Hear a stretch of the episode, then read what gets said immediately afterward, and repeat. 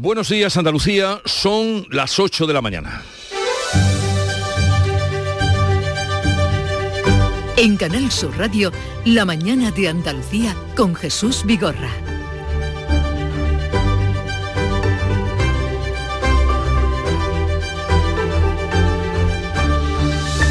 Comienza hoy una semana decisiva en lo judicial y en lo político sobre lo que está por venir. El Tribunal Constitucional se reúne a partir de las 10 de esta mañana para decidir sobre el recurso del PP para frenar la reforma judicial del gobierno. El PSOE ha presentado dos escritos, lo hizo ayer, para tratar de bloquear el movimiento del PP. Los socialistas y sus socios de Podemos han pedido además la exclusión de los magistrados González Trevijano, a la sazón eh, presidente del propio tribunal, y Narváez Rodríguez. Y mañana el Poder Judicial va a elegir a sus magistrados para el Constitucional. El bloque conservador propone a un conservador y otro progresista para que lleguen al tribunal antes de que entre en vigor la reforma del gobierno que rebaja la mayoría cualificada necesaria hoy para la elección de magistrados. Así las cosas, hoy será un día de concentración, de repulsa por el último asesinato machista que se ha producido en Andalucía. Ha sido en la localidad sevillana de dos hermanas. La protesta está convocada frente al colegio donde van los tres hijos, los tres menores de la mujer asesinada. Ahora los niños están en un centro de acogida de la Junta y el agresor en prisión. En lo que va de año han sido 11 las mujeres asesinadas en Andalucía. El gobierno andaluz ha convocado las comisiones de seguimiento contra la violencia de género en todas las provincias. La Junta y el sector pesquero se reúnen hoy para analizar las consecuencias de las cuotas aprobadas por Bruselas en la flota del Mediterráneo y en los barcos de Cigala para el Golfo de Cádiz. Y a partir de hoy comienza la nueva fase de la vacunación a los menores de 60 años que lo soliciten y no hay límite de edad. El Consejo Interterritorial de Salud se va a reunir hoy, se va a reunir hoy para repasar la situación de la pandemia. De la gripe dicen los expertos que el pico de caos de gripe llegará en plenas navidades. Así es que advertidos están a cuidarse. La mañana de Andalucía. Social Energy. La revolución solar ha llegado a Andalucía para ofrecerte la información del tiempo. 19 de diciembre, lunes, estamos ya en la semana de Nochebuena y vamos a tener cielos poco nubosos aumentando durante la tarde a nubosos en el extremo occidental y no se descartan chubascos débiles ocasionales. Habrá también brumas matinales en la vertiente atlántica sin descartar nieblas. Las temperaturas seguirán sin cambios o en ligero ascenso. Los vientos van a soplar de componente este tendiendo a componente sur en la mitad occidental. Llegó el mes más mágico. Brinda por un nuevo año sin subidas en tu factura de luz. Ilumina tu hogar de noche y día consumiendo tu propia energía con primeras marcas y hasta 25 años de garantía. Descubre cuánto puedes ahorrar gracias a los paneles solares. Socialenergy.es o 955 44 11 11 y aprovecha las subvenciones disponibles. La revolución solar es Social Energy. A ver cómo están ahora las carreteras andaluzas. Eh, a las 8 y 3 minutos conectamos con la DGT. Nos atiende Patricia Arriaga. Buenos días. Muy buenos días. Pues a esta hora precaución porque registramos tráfico muy denso en la carretera de Punta Umbría, la A497 en la provincia de Huelva, a la altura de Aljaraque, en dirección a la capital onubense. También complicada la entrada a Sevilla en la A49 desde Tomares, pero también por la A92 en Alcalá de Guadaira. Intensa en Málaga la A7 en la zona de Rincón de la Victoria hacia la capital malacitana y en Granada intensa ya la circunvalación GR30 en Armilla en sentido norte. En el resto de carreteras afortunadamente, aunque hay tráfico en aumento, no van a encontrar incidencias. ¿En qué capítulo de tu vida estás ahora? ¿Quieres hacer una reforma o cambiar de coche? ¿Tus hijos ya necesitan un ordenador para cada uno? ¿O quizás alguno ya empieza la universidad? ¿Habéis encontrado el amor y buscáis un nidito? En Cofidis sabemos que dentro de una vida hay muchas vidas y por eso llevamos 30 años ayudándote a vivirlas todas. Cofidis, cuenta con nosotros. Somos la generación más inclusiva y diversa de toda la historia. Compartámoslo. Gritémoslo Démoslo todo. Sintámonos orgullosos. Pero sobre todo, aprovechémoslo. Si nos dejan, tenemos la oportunidad de crear una sociedad en la que todos seamos protagonistas. Tú también. Grupo Social 11. Generación Inclusión. En cofidis.es puedes solicitar financiación 100% online y sin cambiar de banco. O llámanos al 900 84 12 15. Cofidis, cuenta con nosotros. En Canal Sur Radio, la mañana de Andalucía con Jesús Bigorra. Noticias. Vamos a contarles lo que pasa, lo que acontece este día, este lunes 19 de diciembre. El Tribunal Constitucional va a celebrar hoy un pleno extraordinario y determinante para decidir sobre el recurso de amparo del Partido Popular con la intención de frenar la enmienda del Gobierno que rebaja mayorías y esquiva los plazos para la renovación de magistrados del propio Tribunal de Garantías. Manuel Pérez Alcázar. El Pleno está convocado a las 10 de la mañana después de que el jueves los magistrados progresistas forzasen el aplazamiento de la decisión sobre el recurso del PP, lo que permitió que el Congreso aprobara la reforma que mañana pasará a la Comisión de Justicia del Senado y el jueves al Pleno de la Cámara Alta. Decisión del Tribunal Constitucional llega en medio de, un, eh, de enormes presiones. El PSOE ha presentado, de hecho, este domingo dos escritos para intentar frenar la petición del PP y en los que solicita que se aparte de la decisión al presidente González Trevijano y al magistrado Antonio Narváez, ambos con el mandato ya caducado. El ministro de la Presidencia, Félix Bolaños, ironiza sobre los miembros del tribunal. Pues a mí estos ocho vocales conservadores me parecen servidores públicos ejemplares. Me parece gente muy responsable, gente que ha trabajado intensamente para que se cumpla la ley, la Constitución y para que nombren a sus dos eh, magistrados pues, para el Constitucional. Por tanto, mi máxima admiración a estos señores y a estas señoras tan ejemplares en su labor. Tras pedir la recusación de ambos magistrados, Unidas Podemos ha presentado esta noche una reclamación a la justicia europea para que se pronuncie sobre si la abstención de ambos debe ser automática, pese a que hay cuatro magistrados con el mandato caducado, PSOE y Unidas Podemos solo han recusado a dos para que el tribunal mantenga el quórum necesario. El coordinador del PP, Elías Bendodo, acusa al gobierno de Sánchez de querer controlar el Tribunal Constitucional. Los que utilizaron dinero público para dar el golpe contra España, ahora eso ya no es corrupción, abaratando el delito de malversación. Y ahora lo siguiente es cambiar las reglas del juego para controlar el poder judicial, los jueces y manosearlo a su antojo, es decir, populismo puro de oliva. La Junta advierte de que no permanecerá impasible ante lo que considera un atropello democrático del Gobierno central. Claro que la reforma de la elección de magistrados del Tribunal Constitucional puede quedar sin efecto si el martes el Pleno del Poder Judicial aprueba la designación de sus candidatos. Ana Giraldez. Los vocales del sector conservador forzaron al presidente que se resistía a convocar este Pleno. Y este martes se reúne para votar a los dos candidatos propuestos por este sector, a César Tolosa y Pablo Lucas, este último progresista. Es el Pleno del Poder Judicial en el que los vocales conservadores, que se han negado hasta ahora a elegir a los dos magistrados del Tribunal Tribunal Constitucional que le corresponden pretenden designarlos ahora sí, antes de que la reforma del Gobierno entre en vigor. De salida adelante, habrían desbloqueado la renovación de los dos magistrados del Constitucional que corresponde al Poder Judicial antes de que la reforma del Gobierno rebaje la mayoría y recorte plazos. El Gobierno prepara una nueva cesión a sus socios independentistas porque el PSOE ofrece rebajar el artículo que permitió retirar el acta de parlamentarios a los líderes condenados por el procés. El PSOE ha enviado una propuesta al PDK para reformar a la baja el artículo de la ley de enjuiciamiento criminal empleado en 2018 para quitar el escaño a Raúl Romeva, Oriol Junqueras, Josep Rull y Jordi Turul. El PDCAT ha pedido derogar el artículo y los socialistas quieren que solo haya suspensión de cargo público cuando haya un delito grave con mediación de violencia o de intimidación. Y esta semana quedarán aprobados los presupuestos de la Junta y también los del Estado para el año 2023. El Parlamento andaluz acoge el miércoles y el jueves el debate final del presupuesto que supera los 40 25.600 millones de euros. El Gobierno ha incorporado cuatro enmiendas de la oposición, tres de Vox y una de PSOE, aunque el PP sigue negociando para incorporar más. En el Senado también quedarán definitivamente aprobados los presupuestos del Estado.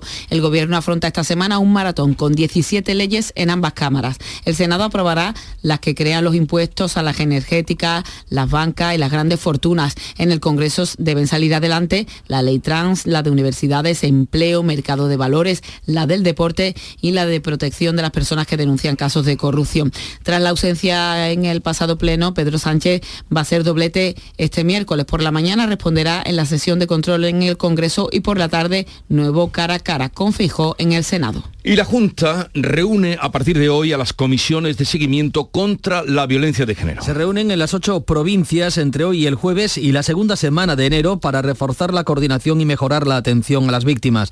El objetivo es sumar esfuerzos y coordinar las distintas actuaciones para que las víctimas reciban la mejor atención social, sanitaria, policial, jurídica y judicial que repercutan en una mayor protección y en mayor seguridad para estas mujeres. Este lunes se va a celebrar una concentración en la localidad sevillana de dos hermanas en contra del último asesinato machista que se ha producido en Andalucía.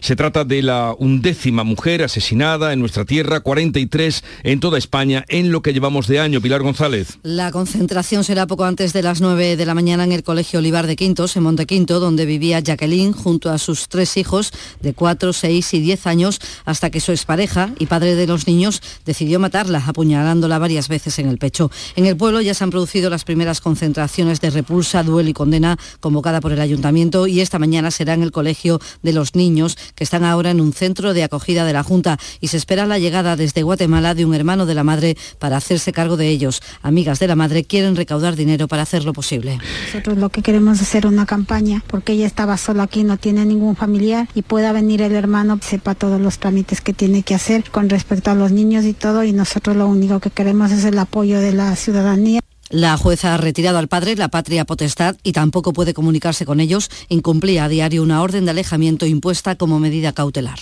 En este punto vamos a saludar a Loles López, que es la consejera de Inclusión Social, Juventud, Familias e Igualdad. Consejera, buenos días. Hola, muy buenos días. Eh, lo primero, ¿en qué situación están los niños? ¿Cómo se encuentran?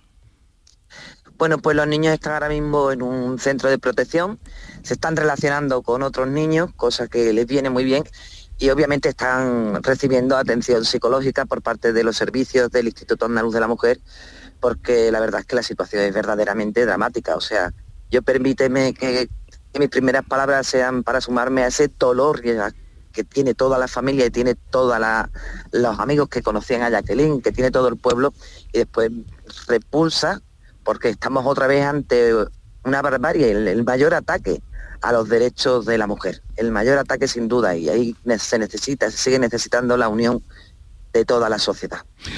Recordemos que eran de 4, 6 y 10 niños y que se produjo además, como dice la consejera, esa barbaridad delante de los ojos de estos niños.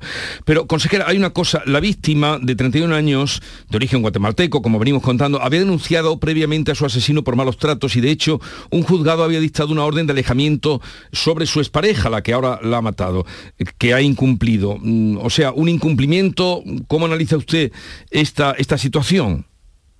Efectivamente, eh, ella acudió al Centro Municipal de Información a la Mujer en el mes de septiembre. Allí la estuvieron los profesionales nuestros, la estuvieron asesorando, asesoramiento jurídico. Consiguió en el mes de octubre eh, pues que hubiese esa condena donde eh, dictamina el juez la orden de alejamiento. Y a partir de ahí, pues entiendo, porque todavía todo se está investigando, pero lo que está claro es que infringió esa orden de alejamiento terminando con, con este terrible asesinato contra ella. Y qué doloroso, como lo ha dicho, qué doloroso en los niños, ¿no? Porque sí se está investigando en profundidad, pero parece que uno de los menores sí, sí vio lo sucedido. Pero consejera, aquí algo no debió hacerse bien, porque si estaba esa orden de alejamiento eh, por una denuncia puesta por, por la víctima, em, supuestamente tendría que estar más protegida. Pues la protección que tienen, efectivamente la protección que tienen es una protección prácticamente permanente.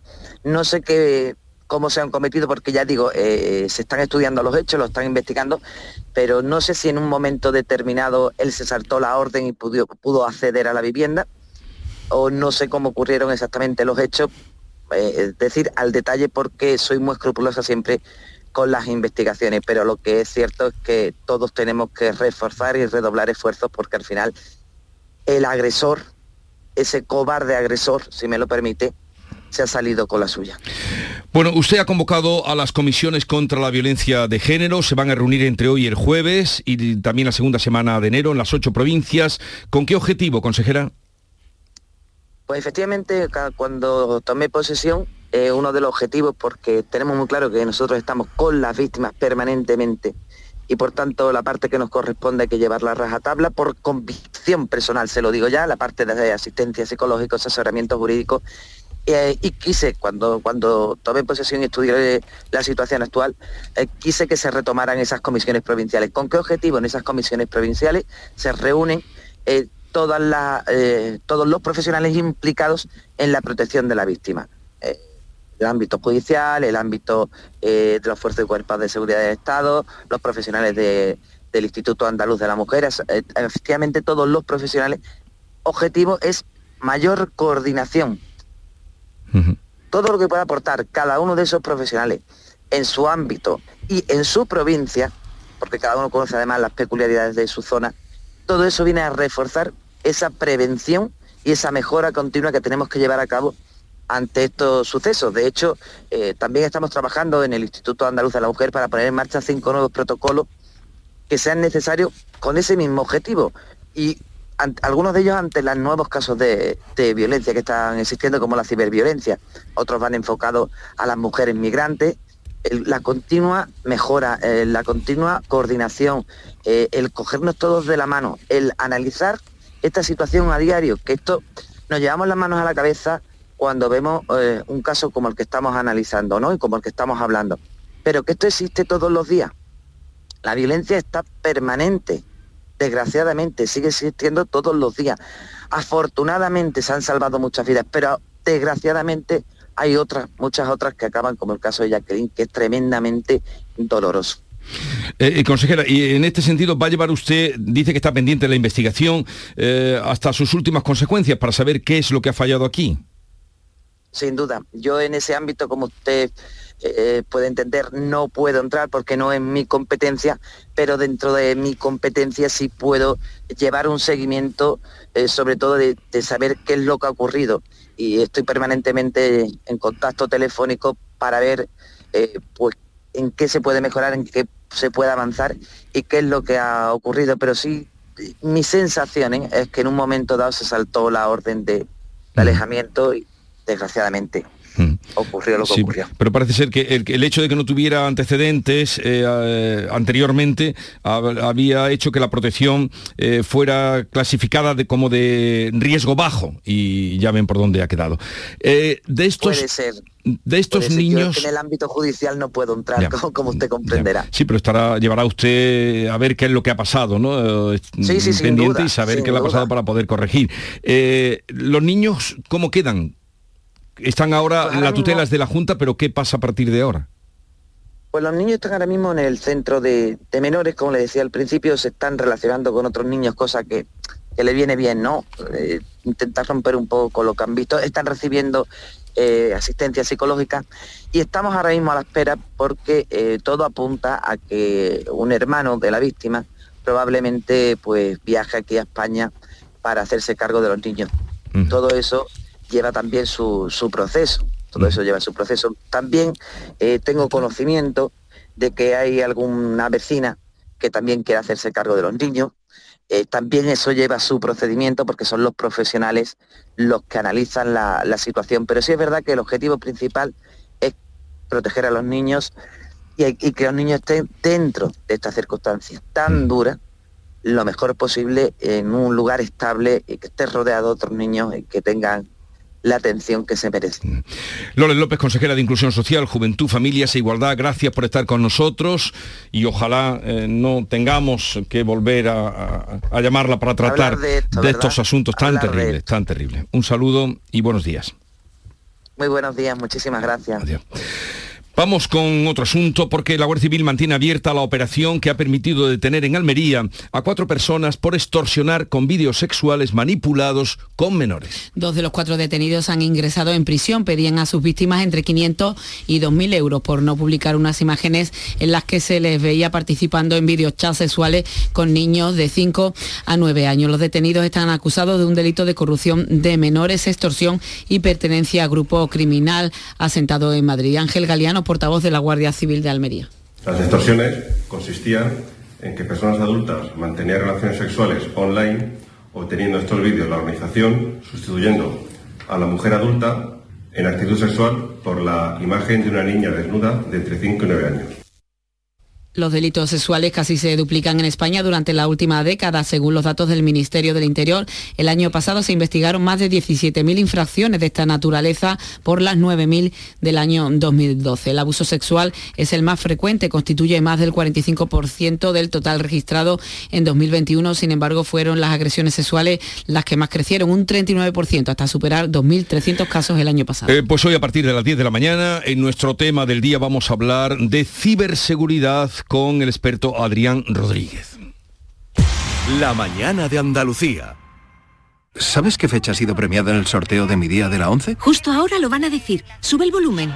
29 de julio de 1996. ¿En serio? Si es el día que me compré rayito. No sé cuántos kilómetros nos hemos hecho esa moto y yo. Oye, pues con mi día de la 11 cada lunes y cada jueves puedes ganar miles de premios. Piénsate una fecha especial y prueba. Pues sí, y así le doy un descanso a rayito que ya se lo merece. A todos los que jugáis a la 11, bien jugado. Juega responsablemente y solo si eres mayor de edad. Sierra Nevada no es solo la belleza de la alta montaña y sus días de sol y nieve. Sierra Nevada no es solo esquí o snow, sino una experiencia completa que compartir con amigos o familia. Ven a vivirla y descubre las novedades de esta temporada. Nuevos telesillas, refuerzo del sistema de nieve producida, ampliación de la oferta gastronómica y la Copa del Mundo de Snowboard Cross. Sierra Nevada. Vívela. Más información en sierranevada.es. Junta de Andalucía. En Canal Sur Radio, la mañana de Andalucía con Jesús Vigorra. Noticias. Este lunes comienza la vacunación con la cuarta dosis contra la COVID a los menores de 60 años que lo soliciten de ahí para abajo. El Consejo Interterritorial se reúne hoy y va a repasar la situación epidemiológica y el plan de vacunación. En su última reunión del año va a analizar hoy en Mérida la situación epidemiológica, el plan de vacunación que amplía la cuarta dosis ya a todas las personas menores de 60 años. Las autoridades animan a los ciudadanos a vacunarse. El presidente de la Asociación Española de Vacunología, Jaime Pérez, recuerda que la vacuna está adaptada a las nuevas variantes. Está adaptada a Omicron y lo que se ha hecho es abrir la posibilidad. Eh, una vez que se ha priorizado los grupos que es fundamental que se tienen que vacunar de forma lo más rápido posible, como son los mayores de 60 años, pero habiendo vacuna, como hay vacuna, siempre es mejor vacunarse que no vacunarse. Salud también recomienda vacunar contra la gripe a los niños de 6 meses a 5 años. Esta Navidad se alcanzará el pico de gripe que ya se sitúa en Andalucía en 500 casos por 100.000 habitantes. Crece especialmente entre los menores de 4 años. El vicepresidente de la Asociación Andaluza de Medicina Familiar, Jesús Pardo, recomienda la vacunación antigripal y extremar las medidas de protección en las fechas navideñas es donde va a tener la máxima incidencia, posiblemente pues entre la semana de Navidad y fin de año. Este año uno de los hitos importantes ha sido la vacunación en los pacientes eh, antes de 5 años, entre 6 meses y 5 años. Pues recuerden que cuando teníamos la mascarilla, la gripe prácticamente ni apareció. La consejera de Agricultura y Pesca se reúne hoy con el sector pesquero para plantear ayudas que palíen el acuerdo de Bruselas que recorta los días de pesca y también las capturas. Covadonga Purrúa. La Unión Europea ha establecido en un 25% esa reducción de capturas para los 92 barcos de arrastre y en un 30 y 36% para la flota atlántica. Precisamente la consejera se reúne hoy en Almería con representantes de cofradías, de mujeres, de armadores, mujeres armadoras y también con trabajadores de la pesca. Dice Carmen Crespo que la situación es inadmisible. Tenemos que trabajar ahora mismo muchísimo más para buscar, y eso se lo digo al sector directamente, como siempre, nos reuniremos para buscar posibilidades. La Junta de Andalucía lo tiene claro, siempre busca la mejoría del sector a pesar de estas decisiones injustas y desde luego pedir en este caso que nuestro gobierno, el gobierno de España, también apoye eh, las posibles soluciones que podamos dar al sector. Sobre todo, Jesús, se va a explicar cómo afecta esta medida a los barcos que bajan de los 150 días de pesca al año. Bueno, estaremos atentos, gracias Covadonga. El Gobierno aprobará un nuevo paquete de medidas anticrisis el día 29 de diciembre con el fin de contrarrestar la escalada de los precios que conforman la cesta de la compra. PSOE y Podemos negocian una ayuda de 300 euros que llegaría, según los cálculos de la formación morada, a casi 10 millones de ciudadanos. El Ejecutivo también contempla la creación de nuevo impuesto a las cadenas de supermercados. Parece descartado ya que vaya a bajar el IVA, como le pide el PP, porque según la vicepresidenta Yolanda Díaz, solo beneficia a las distribuidoras. No arreglamos el problema, la crisis alimentaria en nuestro país bajándole el IVA, que no es casual que lo pida el PP y no es casual que lo pidan las grandes distribuidoras, bajándole el IVA a los productos de nuestro país. Lo que tenemos es que garantizar una alimentación digna en nuestro país a las familias de todas y todos nosotros. El vicesecretario de Economía del PP, Juan Bravo, critica que el Gobierno llega tarde y mal y pide que esta vez le haga caso, apruebe esa bajada del impuesto de los alimentos básicos en el próximo Consejo de Ministros. El señor Sánchez no hace nada. El presidente fijó el 26 de septiembre, hace casi tres meses, le propuso la bajada del IVA en los alimentos básicos. Y desde entonces el señor Sánchez ha dejado pasar 12 consejos de ministros sin ayudar a las familias. Por eso le pedimos, le exigimos que no pase de este martes, que no pase del próximo Consejo de Ministros sin que se anuncie la bajada del IVA en la cesta de los alimentos. Será por mor de la descentralización que hoy el Consejo Interterritorial se reúne en Mérida y la Reina Leticia inaugura en Granada la reunión anual de los directores del Instituto Cervantes, Laura Nieto. Este encuentro va a congregar hasta el 21 de diciembre a más de 70 directivos de todo el mundo. Doña Leticia va a presidir la ceremonia de apertura a partir de las once y media de la mañana en la sede del rectorado de la universidad con la intervención, entre otros, del director del Instituto Cervantes, Luis García Montero. Nos reuniremos en el Hospital Real, en la sede del rectorado de la universidad, eh, y será también un ámbito de lujo para reunirnos tomar conciencia de nuestro pasado como institución, de los retos que tenemos en el presente y del compromiso con el, con el futuro. Las sesiones de trabajo comenzarán a las tres y media y la conferencia inaugural será a las cuatro y media a cargo de Lola Pons, catedrática de lengua española de la Universidad de Sevilla. El broche cultural a los tres días de trabajo lo pondrá Miguel Ríos el miércoles en el Teatro Isabel la Católica, donde el cantante granadino entregará a Luis García Montero un legado para la Caja de las Letras del Cervantes en Madrid. Bueno, los directores del Instituto Cervantes en Granada y celebramos que sea Lola Pons, nuestra admirada filóloga, que habla además de español y no de castellano. El otro día escribió un precioso artículo dando argumentos para utilizar eh, la palabra español. El arzobispo de Granada presenta su renuncia formal mañana, martes, al cumplir 75 años.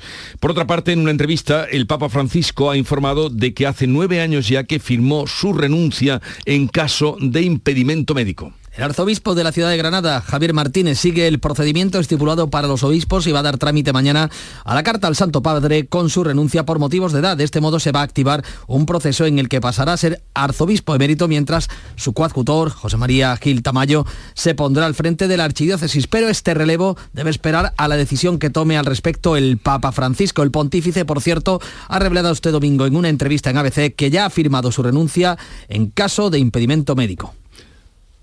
Ya está. Yo firmé mi renuncia ya. La seguridad mi secretario de Estado. Yo la firmé en caso de, impe- de impedimento, de médico, qué sé yo, hasta el Un dispositivo de búsqueda trata de encontrar a un senderista de 45 años perdido desde la pasada tarde del sábado en el municipio malagueño de Istán, Matípola. Málaga, Matípola. Bien, en otro momento podremos dar cuenta de cómo va la búsqueda de este senderista perdido. La Guardia Civil busca al conductor del BMW que se ha dado a la fuga, se dio a la fuga tras atropellar mortalmente a un joven de 28 años en Cártama este, en la mañana, el amanecer del domingo, en Málaga. Sí, el accidente se produjo a las 6 de la mañana de este domingo, cuando el joven caminaba por el arcén junto a su hermano y fue arrollado por el vehículo cuyo conductor se busca. La DGT lanza hoy una campaña de concienciación, suele hacerlo en días previos de la Navidad, de los conductores ante estas fiestas. Estas serían las fotos de Navidad de mi familia. Si hace 39 años mi padre no hubiese fallecido en la carretera. Basada en hechos reales son eh, muestras, estas eh, imágenes, estos vídeos del álbum de fotos de Martín, una víctima real que falleció en un accidente de tráfico hace 39 años, con lo que se pretende concienciar a quienes salgan a la carretera en estas fiestas navideñas. Por cierto, Jesús, arrancamos ya la semana que acabará con la Nochebuena y la Navidad, pero antes el jueves se celebra el sorteo de la lotería Este año jugamos de media 69 euros, 3 euros más que en 2021. Y ahí estaremos, como suele ser, en un programa especial que viviremos desde el primer momento que se ponga la bola en juego. Y también eh, esta mañana, a partir de las eh, nueve y media, nos vamos a ir a la calle, nos vamos a acercar a alguna administración de lotería para ver cómo está ese ambiente. Eso y otras cosas, muchas cosas más. Después del informativo local, tertulia de actualidad con Estela Benot, con Amalia Bulnes y con Javier Caraballo. Llegamos ahora a las ocho y media, que es el tiempo para la información local.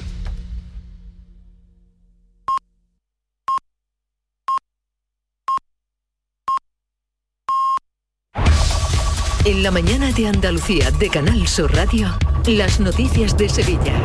Con Pilar González.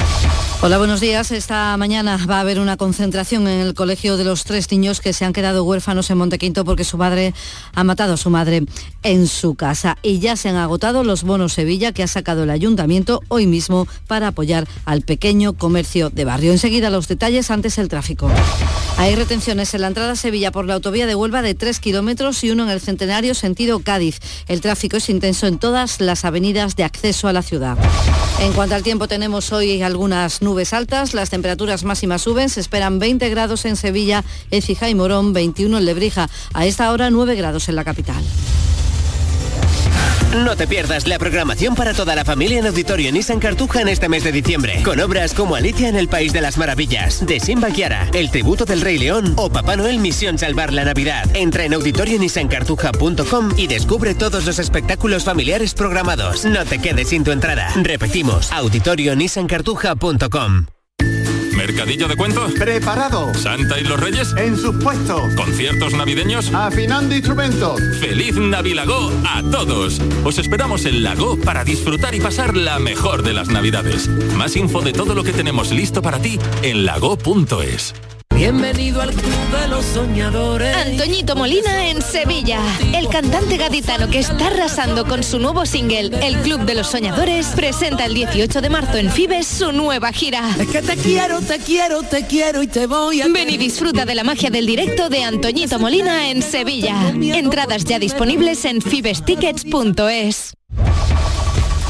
Esta mañana va a haber una concentración en el Colegio Olivar de Quintos donde estudian los tres hijos de la mujer asesinada en Montequinto a manos de su expareja que ya está en prisión. Los niños de 4, 6 y 10 años están ahora en un centro de acogida de la Junta, como ha explicado aquí en Canal Sur Radio hace tan solo unos minutos la consejera Loles López. Pues los niños están ahora mismo en un centro de protección, se están relacionando con otros niños, cosa que les viene muy bien y obviamente están recibiendo atención psicológica por parte de los servicios del Instituto Andaluz de la Mujer porque la verdad es que la situación es verdaderamente dramática. Se espera la llegada desde Guatemala de un hermano de la madre para hacerse cargo de los niños. La juez ha retirado al padre la patria potestad porque de los tres hijos que tenía con su exmujer a la que ha matado y tampoco puede comunicarse con ellos, incumplía a diario una orden de alejamiento impuesta como medida cautelar. Cambiamos radicalmente de asunto, les contamos que han salido hoy a la venta los bonos Sevilla y ya están agotados. Son cerca de 21.000 bonos con los que el consumidor paga 30 euros en las tiendas de barrio sobre todo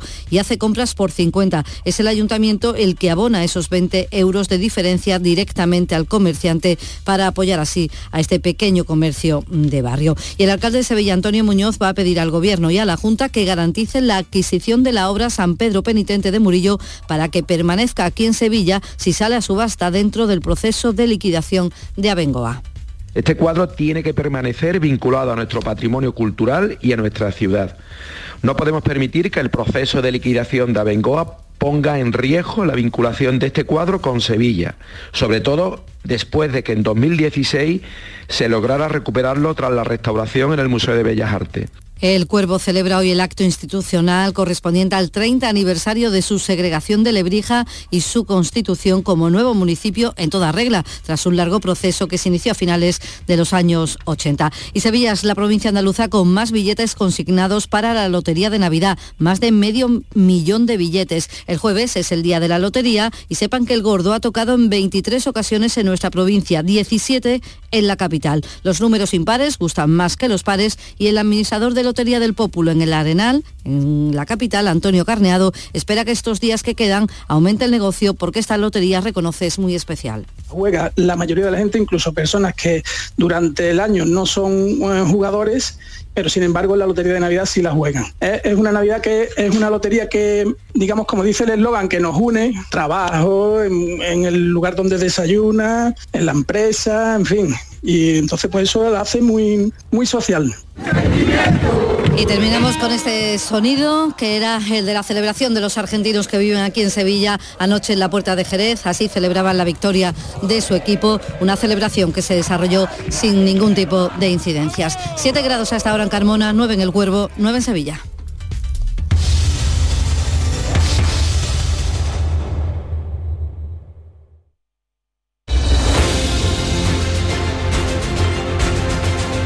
...8.35 minutos de la mañana y enseguida estamos hablando de los temas de actualidad que venimos contándoles desde primera hora de la mañana, hoy con Amalia Bulnes, Estela Benot y Javier Caraballo.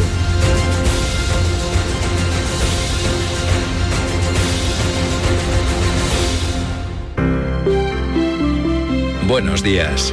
En el sorteo del sueldazo del fin de semana celebrado ayer, el número premiado con 5.000 euros al mes durante 20 años y 300.000 euros al contado ha sido 58.490 58490 serie 40040.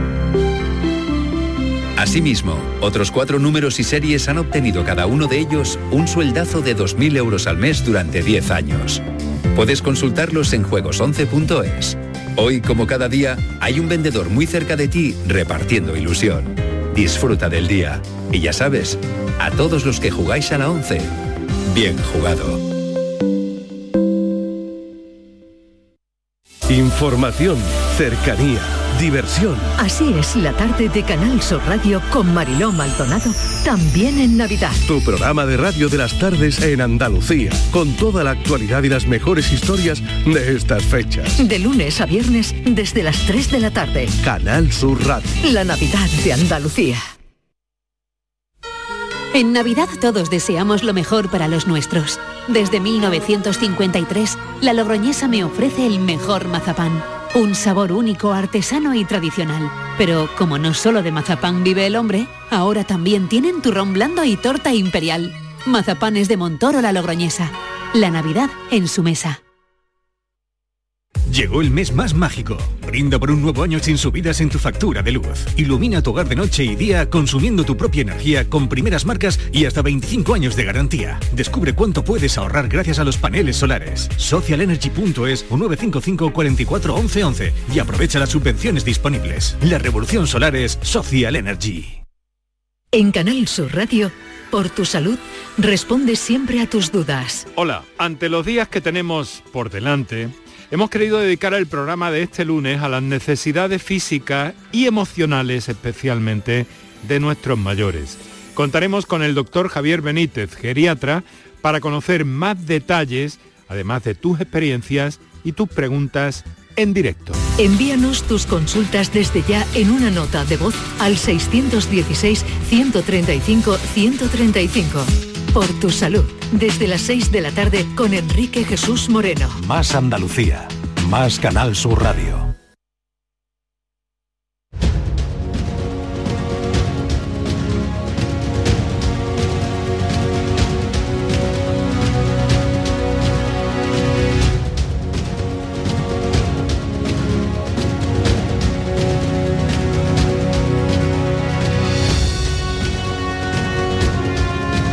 En Canal Sur Radio, La mañana de Andalucía con Jesús Vigorra.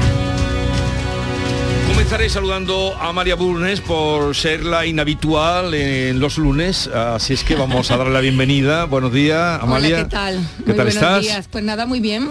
Nos vimos el viernes y hoy repetimos. Fíjate, es verdad que es mi primer lunes contigo, sí, señor. Eh, y con Estela Benot de ABC. Buenos días, Estela. ¿Qué tal? Muy buenos días. Para Bien, mí bien, es bien. habitual los lunes y me encanta. Siempre, sí, sí, eres tú habitual de los lunes. Y como no, Javier Caraballo. Buenos días, Javier. Muy buenos días. ¿Estáis todos contentos? Bueno, ¿Ibais razona- todos con Argentina? Razonablemente. Sí. ¿Algún decir- francés? Yo tengo que decir que sí, la verdad es que ayer hacía yo esa reflexión, porque mira que teníamos eh, una final con un país vecino y con un país pues hermano, Hermano. en cuanto vecino y hermano. Pero mira, yo creo que la vocación esta americanista eh, tan arraigada que tenemos aquí se ha demostrado también con el con el mundial, ¿no? Lo que lo que une la lengua y lo que une la cultura, ¿no? Más, más allá de la propia vecindad que tenemos con, con Francia. En cualquier caso, yo no soy muy futbolera, pero bueno, me dejo llevar por las pasiones de vez en cuando. Arriba Messi. Arriba Messi. Messi lo logró para mí. Ya puedo morir en paz. Messi, te amo. Y gracias por este campeonato que te merecías más que nadie, Messi. Te amo. Bueno, luego ya vino pues toda la alegría y todo lo desmedido. Eh, Estela, ¿tú ibas con Argentina? Sí, yo iba con Argentina. Ya sabéis que yo iba con Marruecos primero, pero bueno. Yo iba con Marruecos también. Nosotros Marruecos queríamos. Yo quería que ganara Marruecos, pero una vez que ya los eliminaron, bueno, pues demasiado han hecho. La verdad es que la primera selección africana que ha llegado tan lejos y yo creo que es digno de reconocerlo. Y ayer vimos un partidazo de fútbol espectacular. La verdad es que fue muy divertido. Fue una tarde de estas de que luego nunca se te va a olvidar, yo creo, porque fue muy divertida, una tarde de domingo muy intensa y yo a mí me gustó muchísimo el partido. Me gustó mm, que ganara Argentina, el partido fue vibrante, espectacular. Vimos unos gente que goles, juega que eso siempre, que ¿verdad? juega al fútbol que da gloria verlo, la verdad es que sí. Parecía al principio que iba a estar aburrido, luego se vino, se fue viniendo arriba cuando empezó a meter Mbappé los goles, Sí. madre mía. Y la verdad que fue muy divertido, yo estoy muy contenta. Creo, hay muchos argentinos que los vi yo por, por, la- por, lo- por el centro de Sevilla con sus banderas, con sus balcones engalaнаdos, hay muchísimos Sí. argentinos y la Sí, verdad que No, en toda España hay muchos. Da mucho, yo los vi por aquí cerca porque fue el- mi entorno de trabajo y los vi, ¿no? Pero bueno, me alegro, me alegro mucho y lo celebro. Y celebro muchísimo que fuera un sevillista, por supuesto, el que les dio el gol de la victoria. Eso no se me olvida a mí, vamos, bajo ningún concepto, lo celebré muchísimo. Javier. A ver, empiezo por lo de lo de que decía antes Amalia, bienvenida a los lunes, porque es que lo de trabajar Bien los lunes con Vigorra es una especie de declaración de principios. de- estamos aquí siempre. La semana. exactamente, para empezarla con fuerza. No hay puentes ni nada que nos perturben y siempre estamos aquí. Yo por supuesto que iba con Argentina, pues claro, yo siempre que hay un equipo que habla español, alguien que habla español estoy con él, Claro por, sí. por cercanía en este, en este tipo de, de competiciones. Además, eh, eh, al margen de eso, de, de- de la cercanía de los españoles con, los argentinos, a mí me, me- me flipan los argentinos, el, ingenio que tienen, que se ve eh, en los insultos. Yo he disfrutado con Argentina en este mundial desde el primer día, porque nadie insulta como los argentinos. Es, algo espectacular. Y cuando perdieron el primer partido con Arabia Saudí, eh, el caudal de ingenio de los insultos, que, que era algo desbordante. Y todo lo que ha sucedido después, han llenado el estadio, han llenado el estadio y, en Qatar. Y, y han disfrutado como nadie. Hay por ahí algunas estadísticas que dicen que, que todos los países, cuando eh, los países que de los equipos que han ganado un mundial, a continuación sube el PIB. A ver si esto sucede también en Argentina Ojalá. porque lo están pasando sí. bastante, bastante mal. Y sobre todo, este mundial se lo merecía Messi, que me- me- merecía coronar su carrera futbolística con esa, bordando esa estrella, la tercera estrella encima del escudo de Argentina. parece Así que que va a ser el último, para todos mis amigos argentinos, pues enorme. eh, Totalmente, pero parece que va a ser el último, pero ya hoy yo creo que ya con el sabor este recientito de la, de la victoria están haciendo cuentas para ver si llega al próximo, ¿no? Que le coge con 39 años y Sí. mira, tal y Yo- como están las cosas, pues lo mismo. cálculo ya. bueno, nunca lo se mismo sabe, ¿eh? Llega, lo mismo llega. Nunca se sabe. sí, Yo- yo- ahora ya, ya no tiene tantas ganas de retirarse No. después de la. Bueno, él como que se despidió de un poco ayer, pero bueno, nunca se sabe en la vida. Yo se lo decía a mis hijos ayer, me miraban con cara de esta mujer, está un poco... Yo le decía, yo es que he visto jugar a Maradona y he visto jugar a Ay, Messi. pues. Yo ya no se puede pedir más en la vida. Me miraban así como mi madre que la ha dado, ¿no? Pues sí, es verdad. Hay mucho, hemos tenido mucha suerte. de yo por lo menos los he visto a los dos en el campo, la verdad. Y, y bueno, pues se te queda ese gusto, ¿no? El fútbol es una pasión, efectivamente.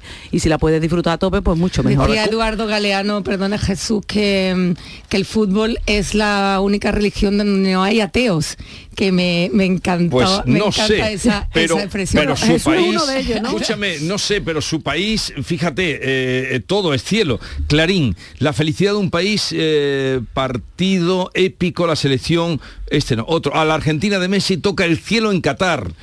Un Dios justo le dio a Messi el mundial religión, que merecía. religión, ¿eh? Todos La los nación, con- la coronación del orgullo, la selección de Messi ganó la mejor de la historia del fútbol y se compró un lugar en el cielo del fútbol. O sea, Hablamos serán de ateos, religión. pero hablan de No, no, que religión. no hay ateos, la única Sí, religión bueno, no, donde no. no. hay ateos. Bueno, todo el Papa iba con ellos, eso también era un punto, Ah, ¿eh? bueno, es verdad, tenían, tenían al, al cielo de su parte.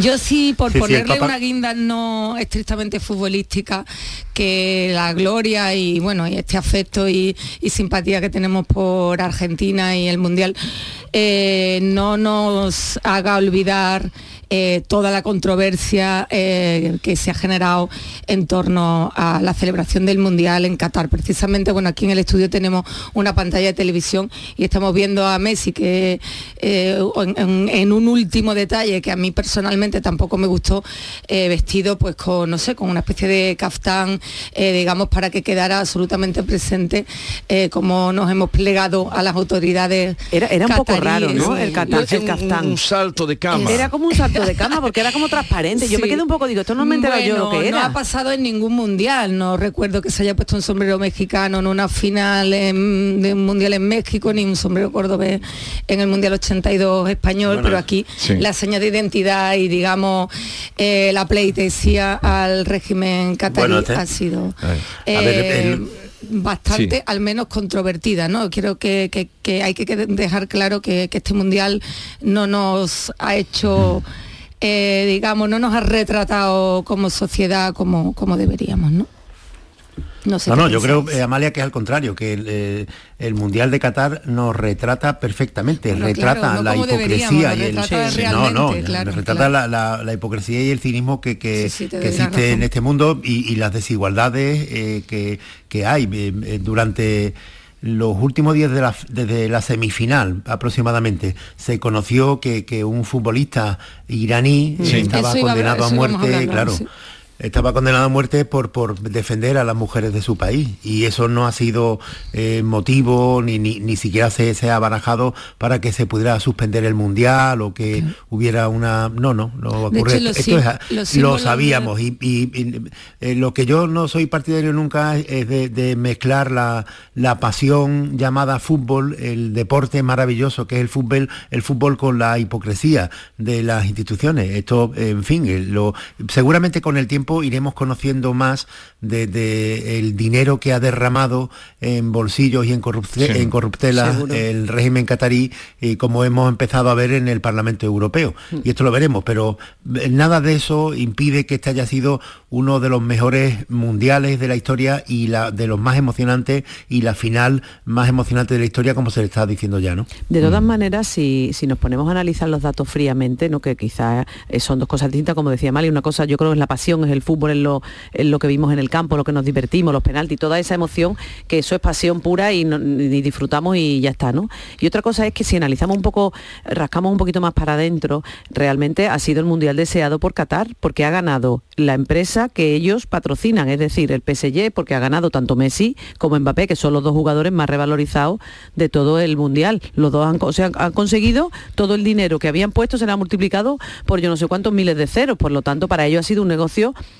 absolutamente redondo. Es verdad lo que dice Javier, habrá que ver ahora de aquí para adelante por dónde vamos a encontrar las comisiones, que, que yo creo que es como los chistes estos que salen, ¿no? El infantino con los billetes saliéndole de los bolsillos, ¿no? O sea que, que sí, que realmente lo veremos. Yo creo que desgraciadamente ha sido así. El dinero lo ha Y- comprado todo en y- este y- y mundial. los muertos todo. que han caído, que no se saben lo, ha, la- lo ha comprado todo. Eso incluso las vidas de las todo. personas más, más desfavorecidas que han estado, han dado su vida por trabajar allí, por buscar unas mejores condiciones y lo han pagado con su vida. Eso. y los que no lo han pagado con su vida han trabajado en régimen de semi-esclavitud, ¿eh? eso también hay que recordar. Pero mm, sobre todo ese, ese futbolista condenado a pena de muerte, que no se viera ningún gesto Nada, ni uno. mm, Claro, es que por parte de ningún de- jugador, de nadie. Claro, es que hablaba yo del capitán de Messi, eh, haciendo un símil, empezó, empezó el Mundial y la simbología de protesta, los gestos, eh, los brazaletes, eh, se han diluido tanto hasta que el símbolo final ha sido el del régimen catarí, el que está encima de, de Messi. O sea,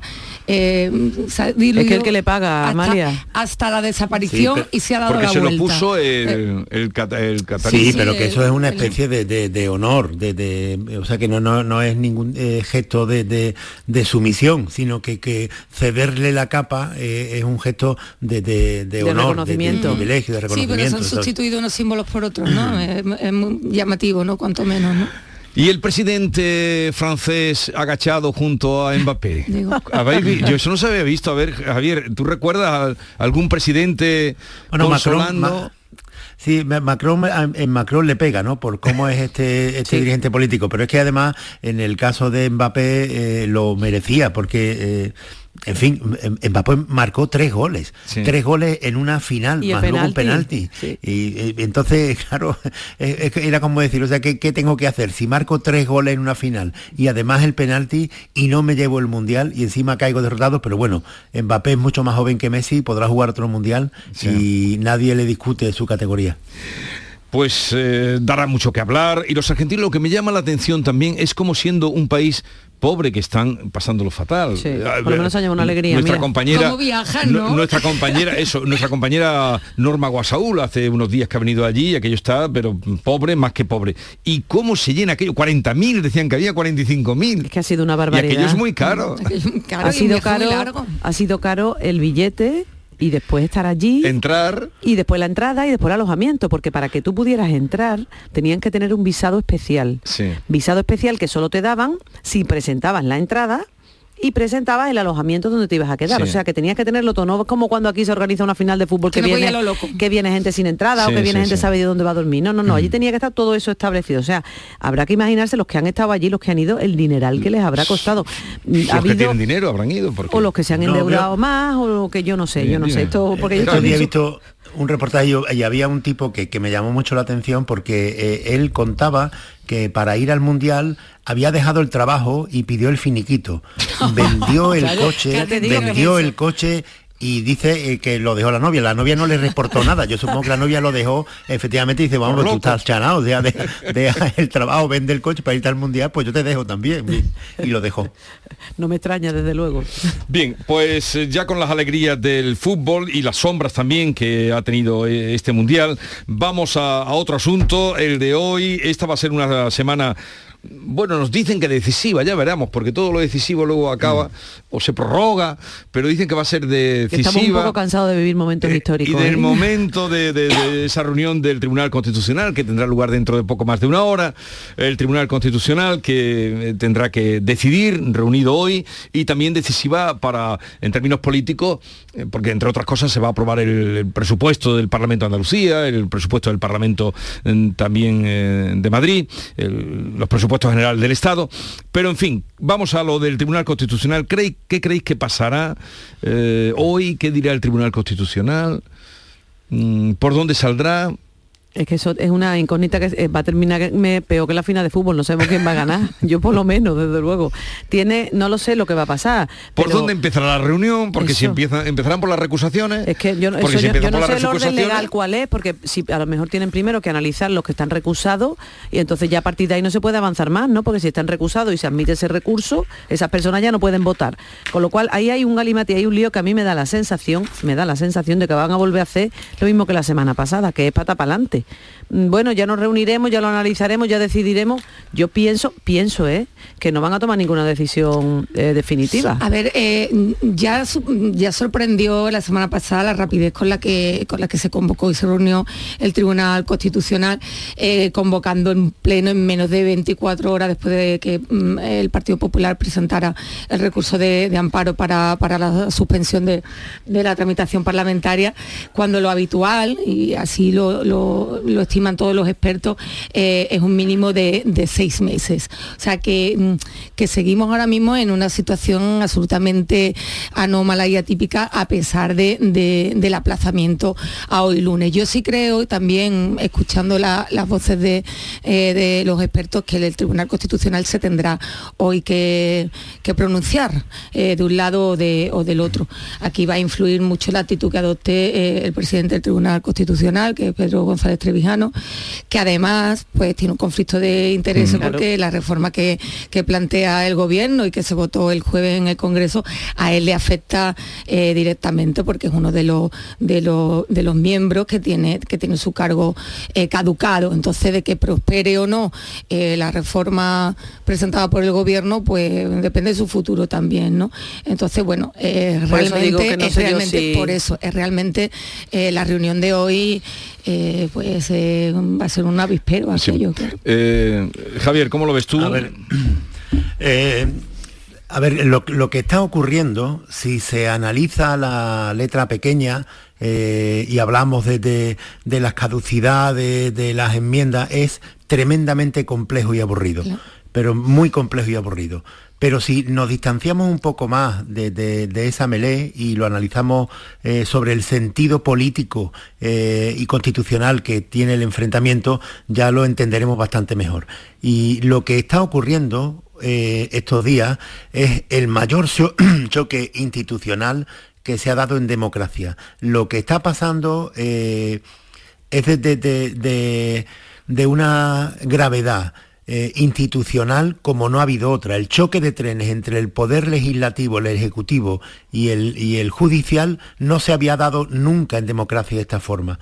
Y, lo que decida hoy el Tribunal Constitucional va a determinar si eh, el choque es total o eh, se va a intentar contemporizar y dejar que, que, esto no vaya más allá. Yo veo en el, en el ambiente judicial la idea y la sensación de que no se puede permitir más que el Ejecutivo siga pisoteando al judicial. Y en una democracia el respeto y la separación entre los tres poderes es algo fundamental. A, eh, España desde hace mucho tiempo, muchos años, no solamente con el gobierno socialista, sino en mucho antes, le viene diciendo Europa que no puede seguir así, que no se puede seguir eligiendo a los miembros del Consejo General del Poder Judicial por cuotas políticas como se está haciendo en España, porque eso eh, eh, está pisoteando la separación de poderes y que eso no respeta la Constitución. Pues eh, se ha desatendido de forma permanente esa atención y se ha llegado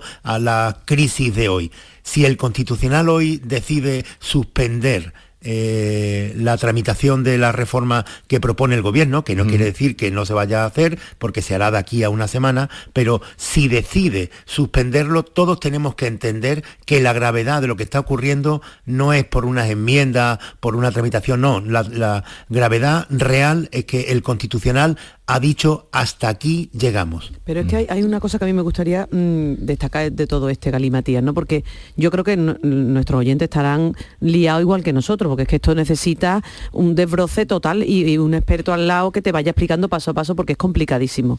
Pero yo creo que aquí hay una cosa que hay que tener en cuenta siempre, y es que si el Tribunal Constitucional hoy decide paralizar la reforma de los delitos de sedición y malversación y todo lo que se va a debatir en el Congreso de los Diputados. Eso no, lo va a paralizar. Bueno, no, sí, es que no, es que no. Sí. A ver, este, este lo que está. A ver, Javier. Lo que está en cuestión, lo que va a analizar es si se eh, eh, suspende la modificación de la ley del Tribunal Constitucional y, del Consejo General del Poder Judicial por la elección de vocales. Eso es. Pero lo de la sedición y la malversación sigue adelante. Sí, Pero no seguiría adelante si paraliza el pleno no sigue adelante porque paralizaría todo. Paraliza esas, dos enmiendas, creo yo. ¿Qué ¿eh? es lo que pasa si paraliza el Pleno? Lo que yo quiero decir es que si paraliza el Pleno del Congreso de los Diputados, tampoco pasaría nada. A ver, ¿por qué? Porque quiero decir que lo que paralizaría momentáneamente, luego esas enmiendas se podrían volver a plantear dentro de un mes, dentro de dos. O sea, no decide definitivamente esta ley no se puede aprobar o esta modificación de la ley, que es lo correcto, no se puede aprobar.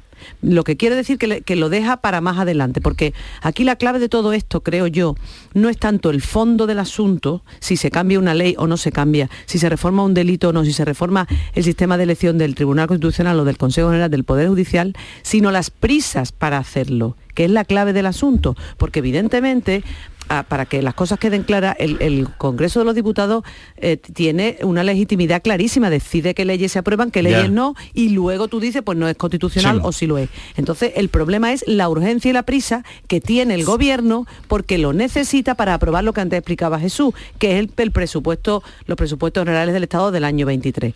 Como es eh, lo, que- lo que está eh, negociando es un acuerdo con sus socios de Esquerra Republicana, necesita que esa reforma se apruebe antes para que luego los otros les den el voto positivo. Sí, efectivamente, pero, de todas maneras es verdad que eh, la vía de urgencia, eh, la proposición de, de- de ley con la que eh, el gobierno pretende tramitar esta- estas leyes, bueno, mm, no le han gustado a nadie, ¿no? Estas prisas de las que tú hablas, que esa, es esa vía de urgencia que efectivamente ha privado a la ciudadanía de un debate reposado. Y a los propios eh, diputados. A los propios diputados, por supuesto. Eh, bueno, no, no se va a contar pues con los informes que son consultivos, no son determinantes, pero con- del propio Tribunal Constitucional y del Consejo General de- del Poder Judicial. Es verdad que son atajos, son atajos que, que, que ha utilizado el gobierno, pero que lo permite el reglamento de- Sí, del claro, Parlamento, o sea, claro. y que son mecanismos pero- que ya se han usado previamente en democracia. Lo que sí es insólito que el, eh, que el Tribunal Constitucional vaya a intervenir. El Tribunal Constitucional corrige o censura eh, leyes ya aprobadas, pero lo que, lo que sí me parece i- insólito es la intervención del Tribunal Constitucional Claro, pero- antes del nacimiento Un- de la un- propia ley. eh, Javier, venga, unos segundos antes de llegar al 9. No, no, no, vamos a las noticias. Después No, de- luego seguimos, di, di, di algo. Eh, eh, Antes de llegar a las 9, no quiere decir nada. A ver, que, que no es exactamente así, que, que, eh, es verdad que esta situación se produce ahora, pero cuando se estaba debatiendo las leyes ilegales del Parlamento de Cataluña, ya el tribunal actuó de esa forma a petición del Partido Socialista. Es que este es otro de los conceptos fundamentales de democracia que podemos hablar ahora. Vale, ahora trataremos de aclararlo, sobre todo porque yo creo que la gente que nos escucha tiene una empanada, porque ya nos cuesta a nosotros enterarnos, más o menos. Por eso hay que alejarse de la hay que alejarse de la letra pequeña y ver